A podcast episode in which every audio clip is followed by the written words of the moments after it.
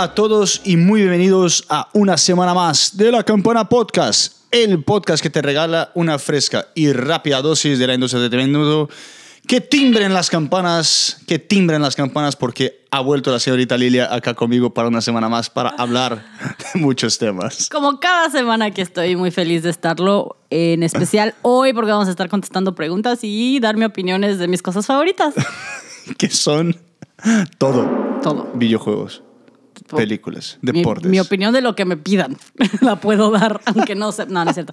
Si no sé de qué estoy hablando, no la doy. Pero industria del entretenimiento sí sé de qué estoy hablando. Así que feliz de responder todas las preguntas que nos llegaron en la última semana. Exactamente. Muchas gracias a todos ustedes que nos mandaron sus preguntas, sus curiosidades. Trataremos de contestarla de una manera objetiva. Y rápida. Y, bueno, sí, claro, porque es una rápida dosis, ¿no? Ay, ay, ay. Y gracias a todos que nos mandaron las preguntas serias, porque acá tenemos gente que tiene curiosidad sobre la industria del entretenimiento adulto, más conocida como la industria porno. Pero no contestaremos esas preguntas en esto porque es un podcast familiar. Muy bien. Muy bien, ¿no? Bueno, contestaremos preguntas, pero tenemos los nuevos estrenos de películas y series que pasaron la semana pasada. Vamos rapidito. El miércoles en Netflix se estrenó Guía de una niñera para cazar monstruos, A Babysitter's Guide to Monster Hunting. También el miércoles se estrenó el documental de Blackpink, Light Up the Sky, que está muy bueno, de hecho. Yo lo miré, me gustó.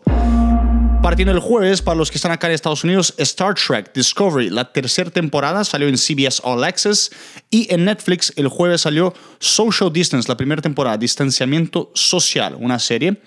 El viernes en Hulu, acá en Estados Unidos, salió la serie de Marvel Hellstrom, que es como de terror. Y en Netflix salieron Grand Army, la temporada 1, y la película, una de las más esperadas de este año, The Trial of the Chicago 7 o El Juicio de los Siete de Chicago. Las traducciones así, siempre Joya. joya. Joya de traducción. Joya de traducción. Ahora sí, rapidito vamos a Gran Bretaña porque hubo, una- hubi- hubo, algunos, hubo algunos movimientos en las listas. En el puesto número uno, Mood, 24K Golden E&D Or.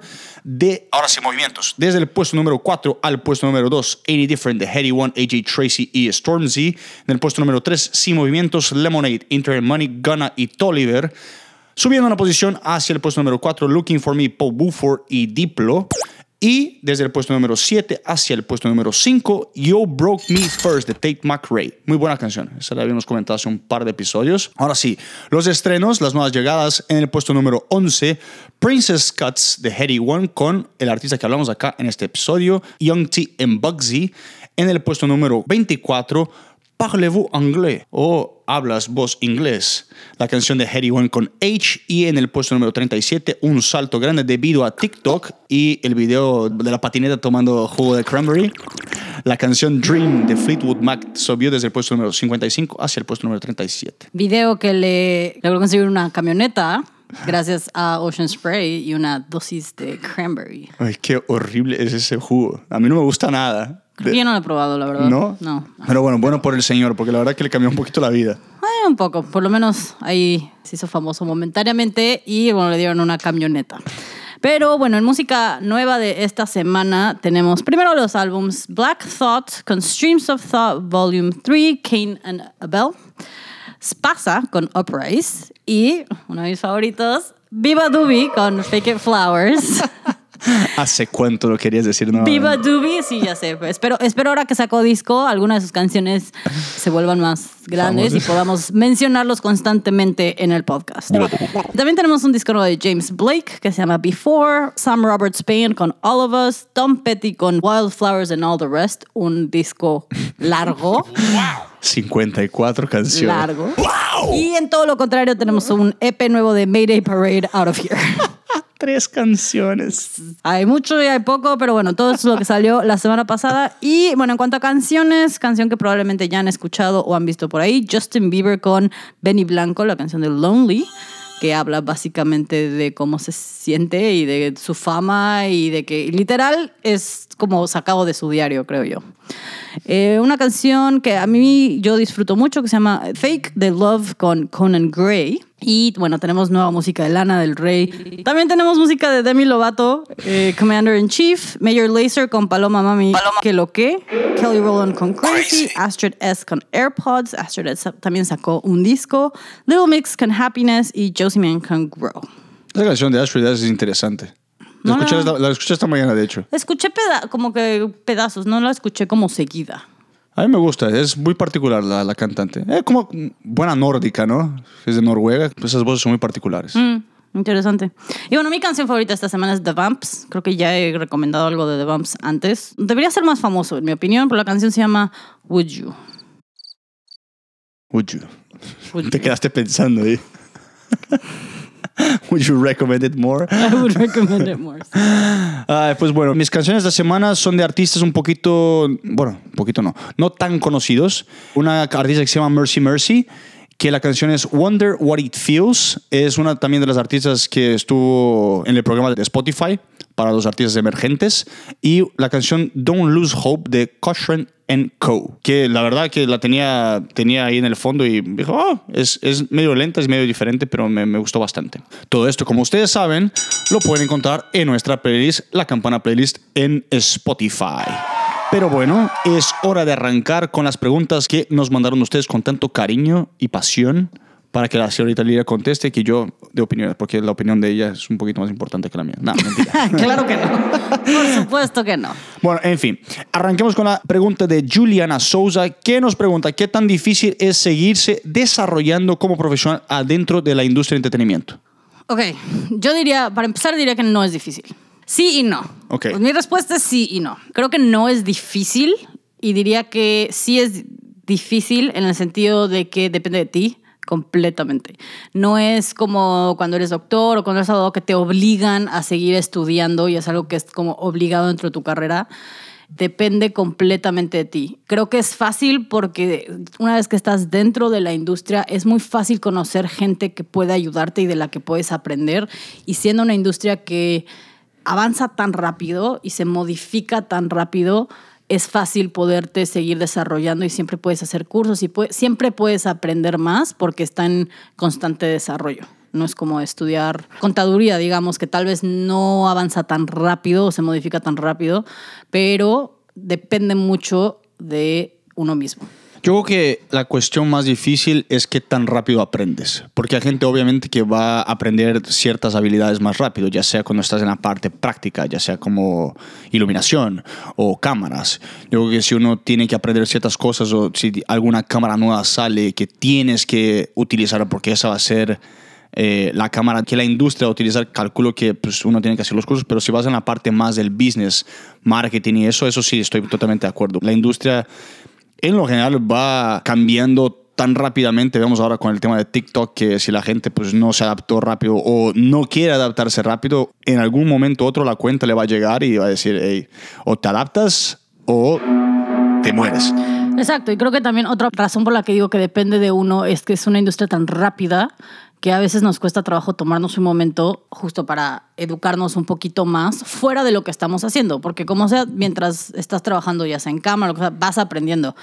Pero la parte difícil creo yo es tomarte tú el tiempo. Eh, todos somos aquí, es, es una industria que no paras. Es tú tomarte el tiempo de ya sea aprender algo nuevo, diferente, que no tenga nada que ver, o hablar con personas que te pueden enseñar. Entonces, es fácil porque hay mucha información, difícil porque tú lo tienes que hacer, nadie te va a obligar. Exacto, es, es más la cuestión, yo creo que organizarte bien y tener esa gana, ¿no? De seguir, de seguir aprendiendo. La industria de entretenimiento, más que nada, sigue mucho lo de Darwin. Si no, si no te adaptas rápido, Desapareces. desapareces y tu fama puede llegar, a, puede llegar muy rápido como puede desaparecer muy rápido. Ya seas artista, ya seas la- el que esté en behind the scenes ahí haciendo las cosas técnicas. Exactamente. Te puedes volver dinosaurio muy, muy rápido. ¿Algo más que agregar para esta pregunta? ¿no? Sigamos. Bueno, una pregunta que, que calculo que a ti te interesará bastante es la pregunta que nos hace nuestro seguidor muy fiel, Fernando da Almeida. ¿Qué pregunta? ¿Creen ustedes que los esports sobrepasarán a los deportes tradicionales? Creo que la pregunta, la respuesta sencilla sería no, pero simplemente porque para empezar hay N cantidad de deportes, ¿no? Hay- habría que especificar, o sea, si fuera más ¿Crees que los esports superen al fútbol o crees que superen al soccer o crees que superen al golf?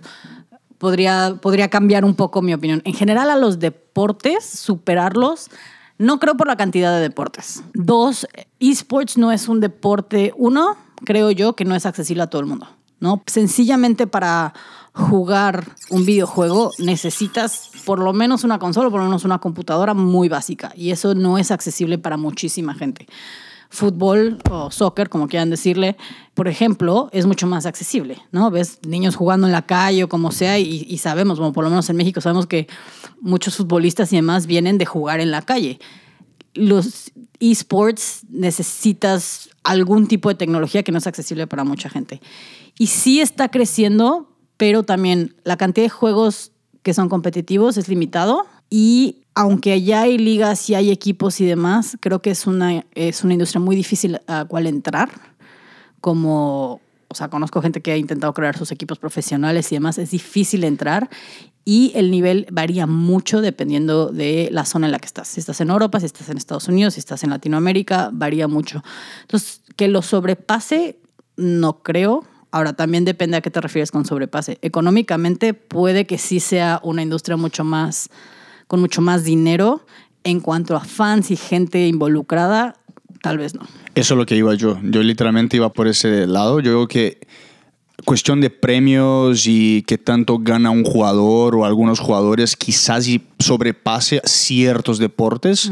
No en lo general, pero yo no fútbol o básquet y eso. Habría que especificar qué deporte. O sea, está muy lejos porque los pagos son muy altos, pero otros deportes por ahí sí, por ahí podríamos ver a, a mujeres que son deportistas de esports ganando mucho más que deportistas normales.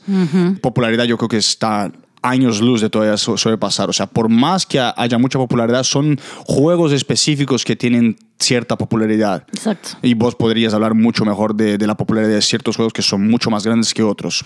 Claro, y por ejemplo, Fortnite ha agarrado muchísima fama últimamente, League of Legends, pero hay gente que ve League of Legends y le gusta League of Legends, pero no le interesa Dota, por ejemplo, o Counter-Strike. Son también dentro del mundo de los esports hay diferentes gamas y diferentes gustos, ¿no? Es como justo hablar de deportes. Te puede gustar el fútbol o te puede gustar el golf o te puede gustar el tenis, igual dentro de los videojuegos. Entonces puede variar. Pero sí, económicamente como industria sí puede llegar a ser más, más grande. Pero en cuanto así general, mm, no creo.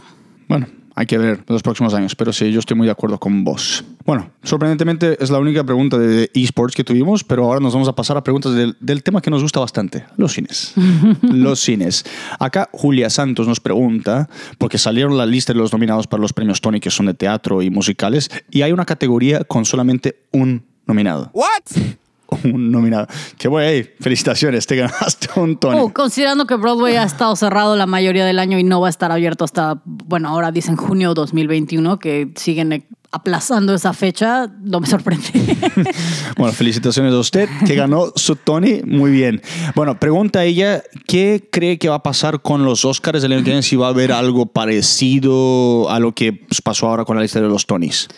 Creo que lo hablamos un poquito el episodio pasado, pero yo creo que la diferencia en cuanto a los Óscares no es que vaya a haber falta de contenido, porque con las modificaciones que hicieron y los, los requerimientos que cambiaron para ver quién puede ser considerado este año específicamente por todo lo que está pasando, le abrió las puertas a muchos, a muchas más películas.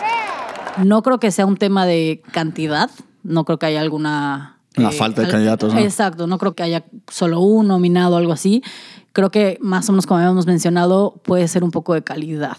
Mm. Ahora, no estoy diciendo que van a poner malas películas. Ahora, debo decir que los Óscares también, la credibilidad de los Óscares ha decaído mucho en los últimos años en estas nuevas generaciones y ya no tienen el peso que tenían antes, pero sí creo que va a tener más que ver con calidad que cantidad. Sí, yo justamente cuando hablamos en el podcast sobre eso, yo me escuché un podcast que hablaba justamente sobre la ceremonia de los Oscars y uno de los hosts eh, dijo que por él, él respetaría el año del 2020 y no cambiaría la fecha hacia abril, volvería la fecha a febrero y haría la ceremonia con solamente las películas que se lanzaron en el 2020. Pero como hubo muchos, muchas películas que se aplazaron, pues si ahora sale, va a estar compitiendo por el Oscar, si sale en- en, febrero, finales de febrero, entonces todavía puede conseguir su puesto ahí. Y hay muchas películas que ya fueron mostradas a los críticos, bueno, y- van a seguir siendo mostradas a los críticos durante esta temporada de festivales. Entonces, no, no estaría malo hacer una, una cosa así, películas que ya hayan salido en el 2020, por más que esas películas no hayan sido disponibilizadas hacia el público, porque hasta que llegue en febrero, quizás si la pongan en los cines, quizás si la pongan en, en video on demand o algo así, podría ser una opción. Pero estoy de acuerdo con vos en la cuestión de que no va a faltar eh, nominados, no van a faltar películas para estar ahí. Es literalmente, no va a tener quizás el mismo nivel que, que otros años. Aunque años que no tuvieron esos problemas, tuvieron películas que fueron bastante malas. Claro, o sea, al final la diferencia principal es que Broadway ha estado cerrado, no ha habido nada nuevo, nada que presentar. Películas han seguido saliendo. Igual y escuchamos constantemente sobre las grandes, ¿no? Escuchamos sobre Black Widow y Mulan y todas estas de estudio enorme que son las que han sido aplazadas porque al final son las que tienen que recuperar dinero. Pero fuera de eso ha habido muchas películas que han, que han estado saliendo. O sea, no ha parado el contenido realmente de películas, ya sea de Netflix o de Amazon o como dices, independientes en festivales. Y sí, creo que como dices, que yo estaría de acuerdo con dejar la fecha en febrero y considerar las del 2020 porque contenido hay. Sí, porque presentamos también rápido lo de la posibilidad de hacer las dos ceremonias juntas. No sé, pero como que no me termina de convencer. Sí, yo más bien haría una pequeña para el 2020 y ya. Solamente rápido con la, pregunta de Igor que preguntó qué crees que va a pasar con las producciones y lanzamientos. ¿Vos decís que va a seguir, van a seguir aplazándose o crees que ya no va a haber muchos después de diciembre, después de enero? ¿O es muy difícil predecir? Siento que es muy difícil predecir porque depende de la zona. O sea, hace dos semanas te hubiera dicho, sí, estamos todos listos para el 2021 y sí, marzo se oye súper lejos, pero lo consideras y no tanto. Son cuatro meses, cinco, cuatro o cinco meses que faltan para estas nuevas fechas que están poniendo. Europa está entrando en una segunda onda. O sea, no veo realmente, o sea, no hay un fin claro, y no va a haber, creo yo pronto, en el que podamos decir, ya, estamos al final de esta pandemia, ya estamos a meses de abrir cines, sigue sin haber ese, esa luz, digamos, al final. Y ahora no sé, o sea, una cosa es que no, pues no, no vamos a ir al cine en ningún momento pronto. Dos, ¿la seguirán aplazando? Esa es otra pregunta, ¿no? Si ya la aplazaron a marzo, muy bien por las, las que aplazaron a 2022 o que aplazaron para finales de año, pero, pero no sé, yo sigo sin ver un final claro y más bien ahora con la temporada de frío puede que todavía menos. Y creo que mucha gente cree que ya se va a acabar el año y 2021 todo va a estar perfecto. Es como, no porque cambie el año. o sea, veo muchísima gente diciendo, no, ya, 2021 va a estar perfecto. Sí, en marzo sacamos película o en marzo. Faltan cuatro meses, no es tanto. Llevamos siete, seis, siete. Siete, creo. Siete meses en esto. Cuatro no es tan lejano. Entonces, creo que es muy difícil predecir qué va a pasar ahorita. Yo creo que producciones se van a completar dentro de, de lo posible, pero si, si ven que no está, mejor dicho, si no ven que está, además de lo de salud y todo eso, si no ven que es un ambiente bueno para conseguir dinero Claro. adentro de los cines, no la van a soltar, ni siquiera van a arrancar con las campañas de marketing. Claro, es que son dos cosas diferentes. Sabemos que las producciones han regresado, ¿no? Las, las producciones de Netflix ya están retomando en muchas partes. Bueno, tenemos muchos amigos en la industria que los veo claramente ya otra vez en sets y demás y, y están produciendo una vez más.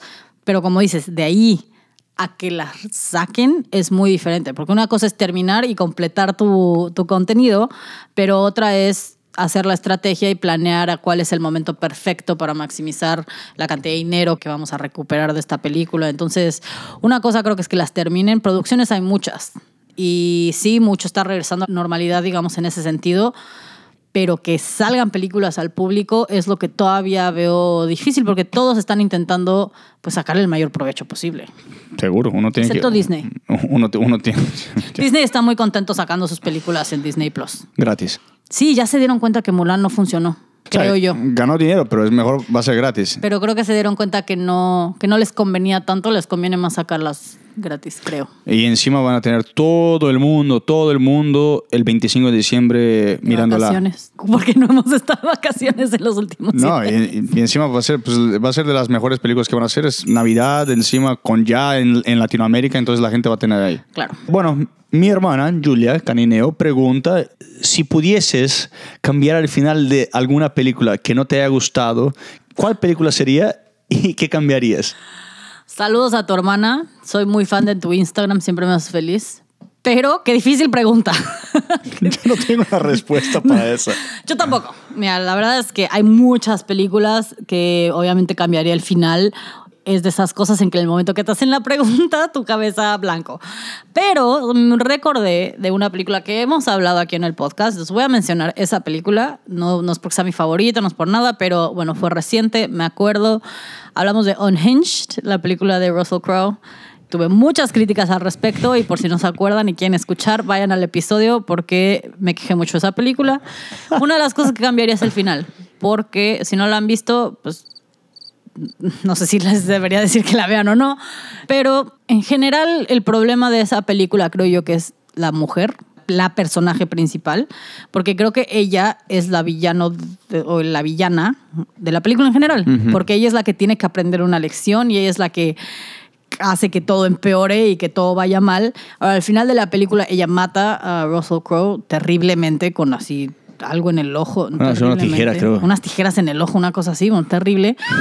En mi opinión, siento que él no tenía por qué haberse muerto. O sea, eh, toda la escena final me pareció muy mala porque se esconde el hijo y Russell Crowe lo está buscando y ella va y, lo, y busca al hijo en lugar de alejarlo, o sea, lo lleva directo al hijo y al final Russell Crowe se muere. Y sí, él es el que hace como todas las cosas malas, pero creo que la verdadera villana es ella y el hecho de que lo termine matando, siento que como que no le enseña la lección. La última escena nos hace ver que sí se aprendió la lección, pero siento que él no tenía por qué morir. Sí, que se va. O sea, sí no era excelente persona, sí mató a su esposa y sí mató a su amante y lo que quieras, pero creo que parte de la historia donde ella era la que tenía que aprender la lección, ella no aprendió nada matándolo. Fue un momento desesperado. Es que es difícil juzgar el hecho de matarlo porque de- después de estar una hora y media sufriéndola, Dios mío. O sea, o sea, estoy de acuerdo. La violencia en sí, como ya vamos a hablar de esta película, fue totalmente desnecesaria, fue totalmente exagerada, por decir así. Digo, hay muchas películas que, que les cambiaría el final, pero es la única que en este momento me vino a la mente. Pero sí, bueno, Sí. cambiaría muchas más cosas, pero el final es una de ellas. Sí, a mí, a mí, yo no me fijo tanto. Si no me gusta la película, o sea, calculo yo que si me gusta una película, el final no me disgusta tanto como para acordarme, para decir, uy, voy a cambiarlo. No soy tan, tan aficionado en- en ese sentido de lo técnico. Yo, igual que vos, lo- los nuevos mutantes que miramos ahora, yo creo que el final le, le cambiaría un poquito. Me pareció muy, me pareció muy cursi, la verdad. Sí, creo que también la comentamos en el episodio. sí. Me pareció medio cursi toda la parte del oso que cambiaron con los, con, con los miedos y todo eso, que le cambiaría un, un toquecito para hacerla, ni siquiera tanto, pero un poquito menos cursi para, porque la película en sí fue buena, pero al final como que dejó un poquito, eh, ok, terminó, no, no, no ni, ni bueno ni malo. Sí, también esa película, me acuerdo, el final fue como un poco... "Mm". Pero sí, es una, pregunta, es una pregunta muy difícil porque eh, sí, son de esas que tienes que pensar un poco más. Porque en el momento que te... Pero es como cuando te preguntan cuál es tu, tu banda favorita, bueno, yo jamás puedo contestar y cada que te contesta te va a contestar cosas diferentes. Pasemos un poquito a la, a la parte de los eventos. Eh, Vicente. Saludos Vicente. Nos pregunta cuál creen que ha sido la manera más creativa de seguir haciendo eventos durante la pandemia. Voy, voy a darle shout out a ese concierto de burbujas que hubo. Yo sabía, yo sabía. Pero no me parece la manera más creativa. De hecho, eh, Brandy, una amiga, lo comentó en mi Facebook. Porque ya cuando lo piensas, qué calor. qué cosa tan terrible. Imagínate los- cosa- Ahora, los mosh pits han de ser súper divertidos, ¿no? Aventándote en estas bolas de burbuja de, de plástico. Pero qué calor, qué horrible. ¿Y qué si quieres ir por. O sea, ¿y ¿qué pasó con el de chelas, chelas? No, te la va a pasar por un hoyito arriba de tu burbuja. No, pero necesita un shout out. Eh, creativas, formas creativas. Creo que, no sé si necesariamente creativas, pero las plataformas divididas me parecen una buena idea, las, hemos comentado. Otra cosa que he visto eh, a un festival aquí en Carolina del Norte para Halloween y demás es que lo están haciendo en hoteles, donde los balcones ven hacia el escenario. Y ya lo mencioné en episodios anteriores, algo como lo que pasa trópico en México, ¿no? Que hay algunas zonas, pero estos están hechos específicamente en hoteles que están en forma de U para que desde tu balcón puedas ver el escenario. Eso me parece un poco creativo porque estás aprovechando infraestructura que ya existe para hacer un festival. Un poco arriesgado siempre, ¿no? Hacer en, en hoteles, obviamente los destrozos que puede haber Claro. y demás, ¿no? Es alto, pero me parece una buena forma de solucionarlo. Las plataformas también me parecieron algo bastante interesante, un poco más cómodo que tal vez ir en tu coche, ¿no? Porque pues por lo menos tienes plataforma, estás parado, estás con tus amigos, estás bailando.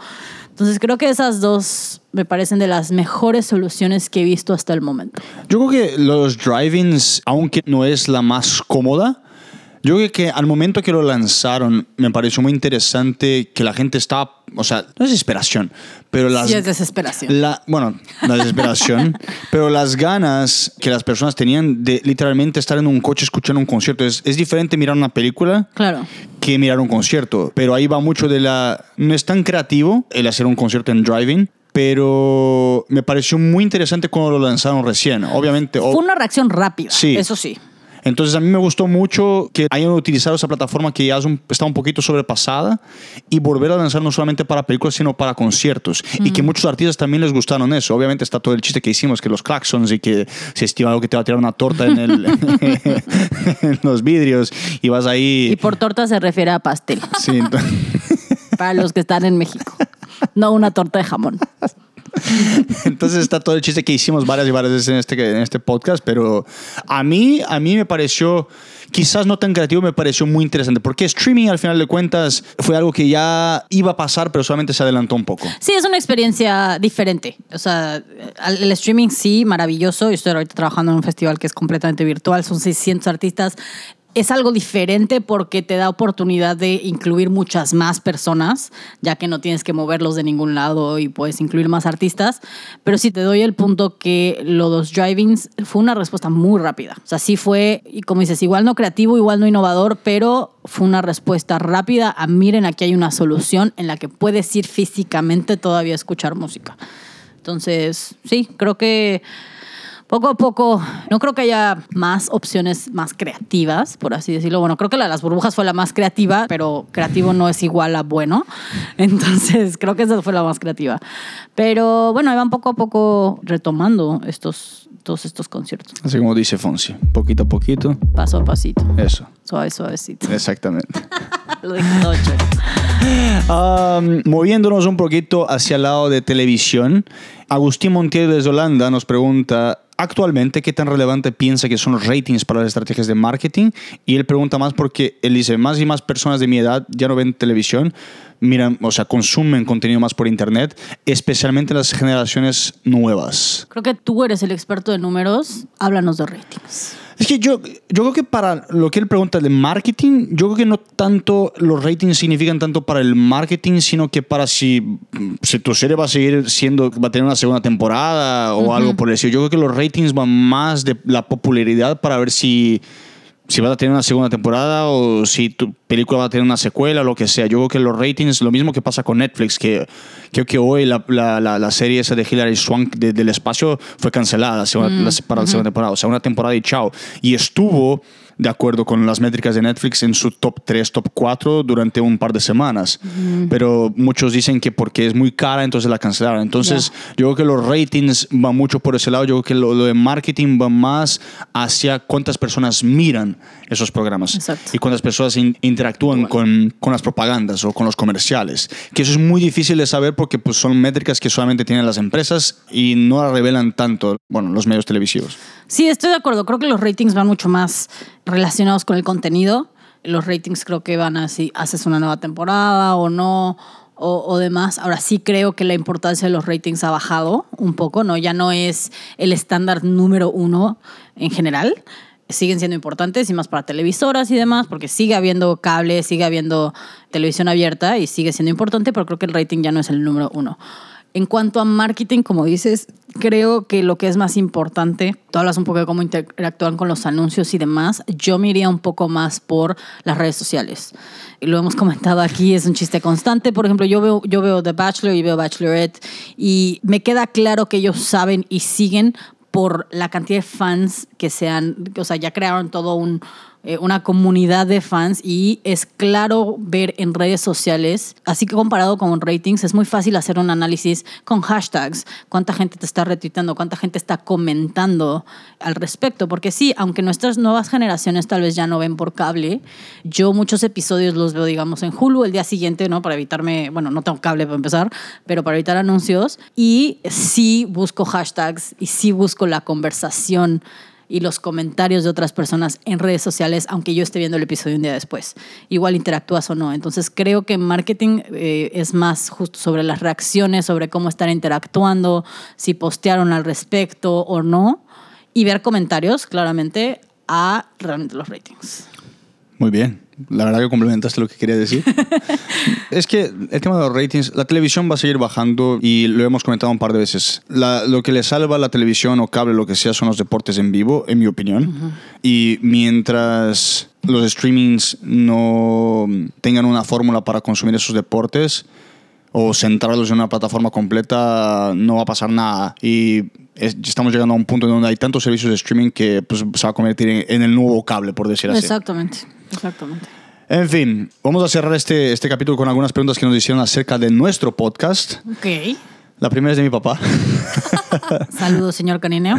Pregunta, él sabe que nosotros hicimos algunos cambios en el programa, haciendo un poquito más corto, quitando un poquito más de temas, y pregunta, ahí podemos decir cualquier, los otros dos, si hay algo que ustedes no piensan en cambiar, o sea, que nosotros pensamos en no cambiar, y por qué. Pues yo haría mucho hincapié y creo que estarías de acuerdo conmigo en que no cambiaríamos el tema. Seguimos hablando de industria del entretenimiento porque es lo que nos apasiona y lo que nos gusta y en lo que trabajamos.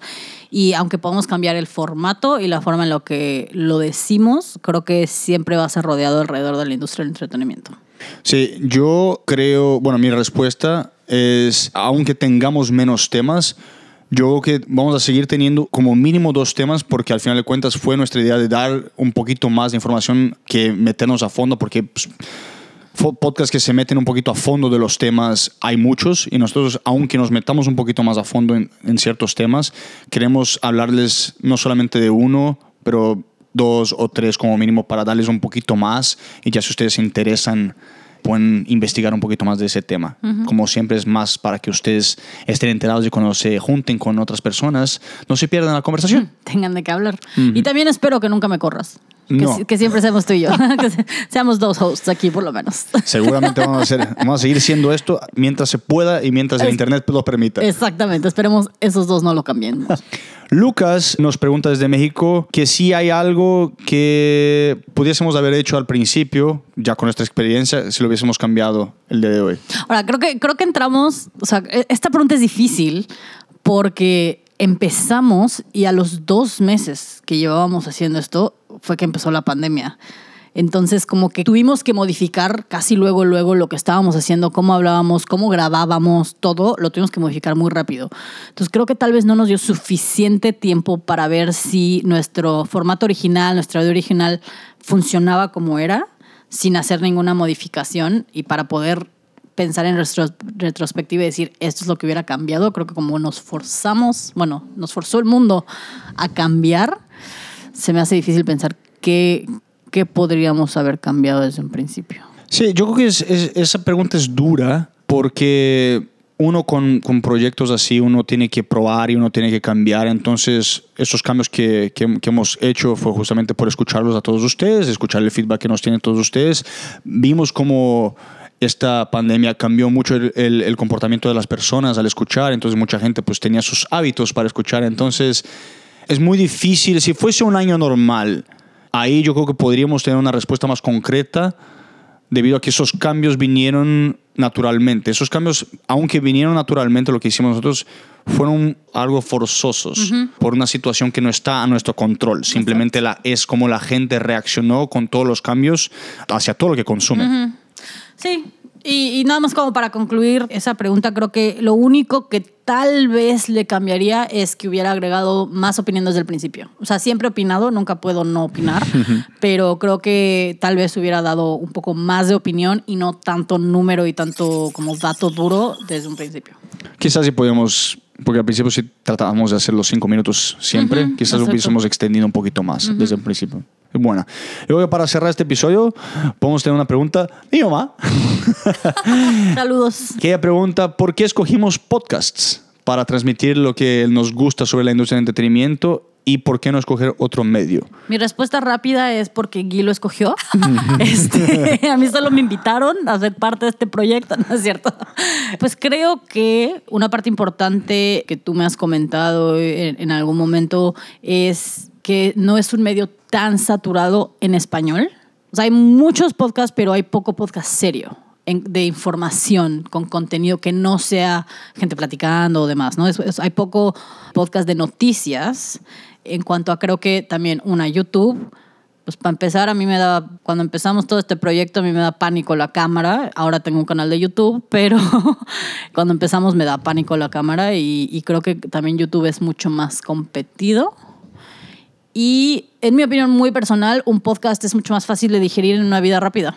Yo digo que, bueno, a tocar tu tema de YouTube, hay un poco más de trabajo por detrás, porque pues, Si tienes que editar video y colección de color y luces y aquí Exacto. nadie nos ve nuestras preciosas caras. Exacto, y uno, y uno nunca sabe si cuando lo está grabando, si tiene que cambiar algo o si tiene que volver y cortar porque se habló mal acá. Afortunadamente uno es audio y uno si, si se equivoca ya va cogiendo ciertos hábitos en donde uno puede darse un tiempo donde lo cortan este audio y ahí lo tienen. Es más fácil editar. Es más fácil editar sin que se den cuenta también. Exactamente. Entonces, y encima es como lo dices, es, es un medio no tan nuevo porque ya lleva un par de años, es nuevo en temas de popularidad, hay muchos, pero de la misma manera que la radio es íntima y atrae a sus consumidores, si uno escucha podcast, los que les gusta y se relacionan con el host o con los hosts, entienden a sus chistes locales o es algo que hacen parte que yo creo que es un poquito diferente a lo del video. Hay gente que va a preferir video y hay gente que siempre va a preferir video, pero yo creo que la gente que es fiel al podcast va a seguir siendo fiel al podcast de la misma manera que lo eran con la radio antes. Sí, completamente de acuerdo. Y creo que es fácil, una vez más, este año cambió muchísimo con el momento de tomar esta decisión de que sea podcast. Es fácil, como dije, de adaptar a una vida muy ocupada que vivimos todos. O sea, en general todos vivimos una vida más que ocupada, rápida, en la que estás aquí, vas, vas, vas acá y estás todo el tiempo moviéndote. Y el podcast es fácil adaptarlo porque lo escuchas un ratito en el coche, igual le puedes poner pausa y es más fácil, o lo escuchas mientras te bañas. Es más fácil que lo visual. Lo visual te tienes que sentar Mm, a ujú. realmente, a realmente verlo. Exactamente. Pues yo creo que con esto concluimos este capítulo muy especial, muy especial. Estuvo divertido contestar las preguntas de ustedes. No sé qué, qué te pareció, señorita. No, por supuesto, me entretiene muchísimo escuchar lo que ustedes piensan y sus preguntas y sus dudas y espero les hayan gustado nuestras respuestas, les hayamos respondido un poco lo que querían saber y si no, vuélvanos a preguntar. Así es, así es. Y nada, como siempre, ustedes ya llevamos unas semanitas. Todos los jueves tenemos nuestra sesión de películas. Hacemos el Throwback Sessions. Y bueno, ojalá y sigamos creciendo esta comunidad en Instagram también para nuestras películas. Así que nada, señorita Lilia, muchas gracias una vez más. Muchas gracias a ustedes que nos mandan nuestras preguntas y que nos siguen escuchando semana tras semana. Esto es La Campana, el podcast que te regala una fresca y rápida dosis de la industria del entretenimiento. Un abrazo a todos. Chau, chau, chau. Chao.